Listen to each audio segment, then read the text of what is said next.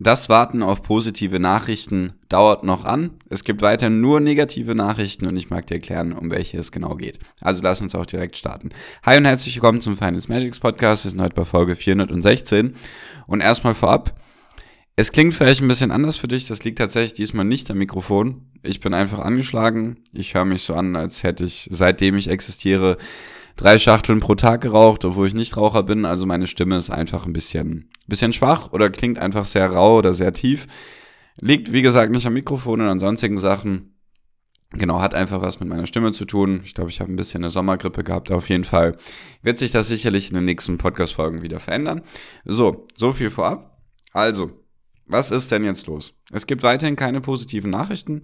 An der Börse nur noch negative Nachrichten, eigentlich egal, wo man hinschaut.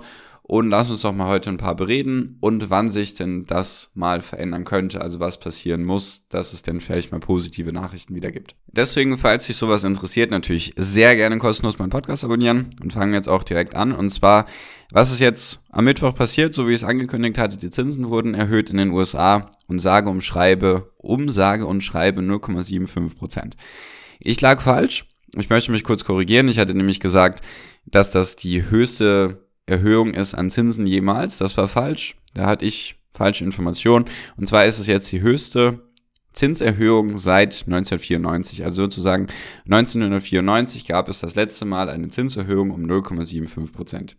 Also, nur dass das klar ist. So, die Zinsen sind hochgegangen und die Aktien sind auch erstmal hochgegangen und dann sind sie wieder runtergegangen. Also ist eigentlich genau das eingetroffen, was ich erwartet hatte.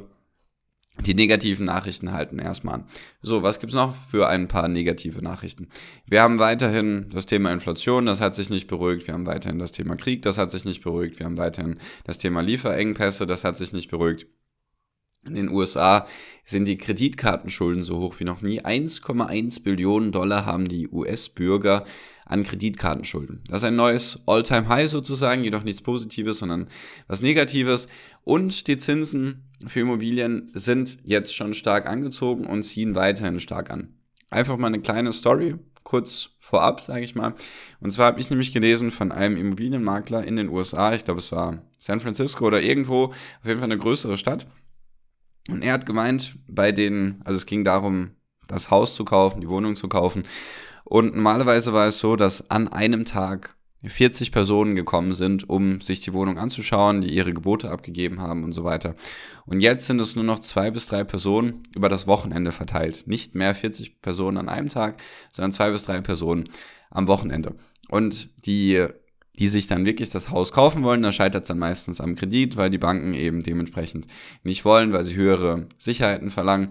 Und noch eine andere Geschichte aus dem Immobilienbereich, einfach weil der, weil der Markt sehr wichtig ist, habe ich vorhin erst gelesen. Immobilienmakler aus München meint, dass die Banken teilweise jetzt drei Monate Bearbeitungszeit brauchen für die Kredite und dann teilweise ist es so, am Anfang der Bearbeitungszeit sind die Zinsen zum Beispiel bei zwei Prozent oder zweieinhalb Prozent und am Ende der drei Monate sind es dann doch auf einmal drei, dreieinhalb Prozent.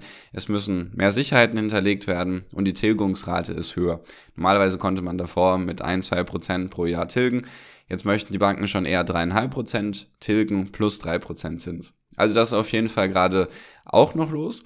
Und genau, also es ist einfach ein Sammelsurium an negativen Nachrichten. Und deswegen wird sich das höchstwahrscheinlich auch erstmal nicht verändern, sondern ja, vielleicht noch weiter verschlimmern, weil jetzt auch viele Werte, die sich gut gehalten haben noch, also die Value-Werte zum Beispiel, die kommen jetzt so langsam auch unter die Räder. Die haben jetzt sozusagen noch gefehlt. Die Indizes sind jetzt, glaube ich, fast alle im Bärenmarkt. Der Dow Jones war jetzt der letzte, der noch fehlt. Entweder er ist schon drin oder es fehlt nicht mehr viel. Der S&P 500 hat schon mehr als 25% verloren vom All-Time High. Der Nasdaq sogar 34% vom All-Time High. Also ein Sammelsurium einfach an negativen Nachrichten. Und weil jetzt schauen wir uns mal die Historie an, wo könnte das denn hinführen?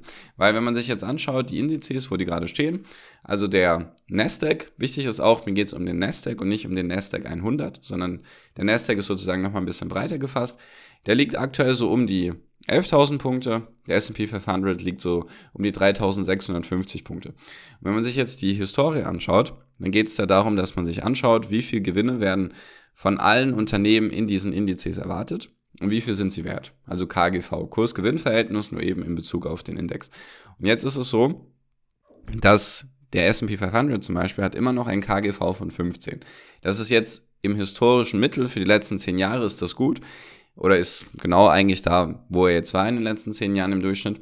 Jedoch, wenn man sich die letzten kleineren Bärenmärkte anschaut, also zum Beispiel 2011, 2018 und 2020, dann war es so, dass 2018 ist der S&P 500 auf einem KGV von 12 gelandet im Tief, also sozusagen der Tiefpunkt. Und im Corona-Tiefpunkt war es ein KGV von 10. Das heißt, wenn man jetzt ein KGV von 12 nimmt oder von 11, dann müsste der S&P 500 auf 3200 Punkte fallen, dass er da ankommt, wo er in den letzten zwei Bärenmärkten sozusagen angekommen ist.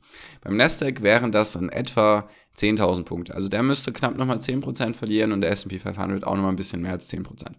Das ist in etwa das, was einige jetzt erwarten. Jedoch könnte es sein, dass das nicht vergleichbar ist mit diesen Situationen, sage ich mal, von 2018 und 2020. Weil was ist jetzt nämlich der grundlegende große Unterschied? Weil 2018 war es so, das kann man ein bisschen besser vergleichen, da wurden die Zinsen erhöht. Jedoch war es da so, dass die Wirtschaft noch gewachsen ist. Also die Wirtschaft war im Aufschwung und dann wurden die Zinsen erhöht, die Anleihen, die gekauft wurden, wurden so langsam wieder auf den Markt gegeben von der Fed. Und 2020 war es ja ganz anders, da kam ja Corona, da war dann die große Sorge einer Rezession. Ich glaube, es gab auch in einigen Teilen der Welt gab es eine Rezession und deswegen wurden da die Zinsen gesenkt. So, und was ist jetzt gerade für eine spezielle Zeit oder eine spezielle Situation?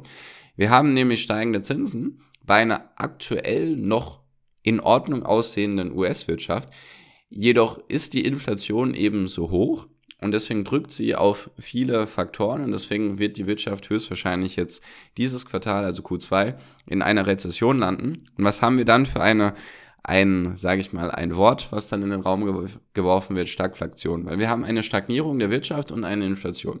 Das ist also grundsätzlich anders als 2018 und 2020, weil die Fed diesmal, obwohl die Wirtschaft schwächelt und es abs also obwohl es vorhersehbar ist, dass die Wirtschaft jetzt in eine Rezession kommen wird, obwohl die Fed da was anderes behauptet. Jedoch, wenn man sich jetzt einfach solche Sachen anschaut, wie mit, wie mit den Immobilien und Inflation und so weiter und die gestiegenen Öl- und Gaspreise, also auch Benzinpreise und so weiter, dann ist das tatsächlich anders. Und deswegen könnte es sein, dass die Märkte vielleicht noch tiefer fallen, dass sie nicht bei einem KGV von 12 oder einem KGV von 10 stoppen, sondern vielleicht sogar KGV von 9, 8 oder 7 erreichen. Das ist jetzt hier nicht bewusst eine Schwarzmalerei, sondern einfach nur, um zu verstehen, dass man das vielleicht nicht grundsätzlich miteinander vergleichen kann. Und warum ist das jetzt nämlich wichtig? Dass man sich solche Sachen anschaut, wie Immobilien, wie Öl und Gas, wie Benzinkosten, was machen die Konsumenten? Weil viele Industrienationen sehr stark vom privaten Konsum abhängig sind. In den USA genauso wie in Deutschland. Und deswegen, wenn die Privatleute jetzt weniger konsumieren wollen, weniger in den Urlaub, weniger essen, sozusagen das, was sie eigentlich die letzten zwei Jahre vermisst haben und jetzt nachholen wollen, jedoch es sich jetzt weniger leisten können und deswegen dann doch vielleicht nicht verreisen, sich doch noch nicht die neuesten Klamotten kaufen, nicht das neueste Auto, nicht noch einen Urlaub machen oder überhaupt einen Urlaub machen und so weiter und so fort, keine Immobilien mehr kaufen, das sind alles Faktoren, die, ja, sage ich mal, der Wirtschaft schaden. Und deswegen ist das eine sehr, sehr interessante Zeit und auch eine sehr negative Zeit. Also sehr, sehr viele negative Nachrichten.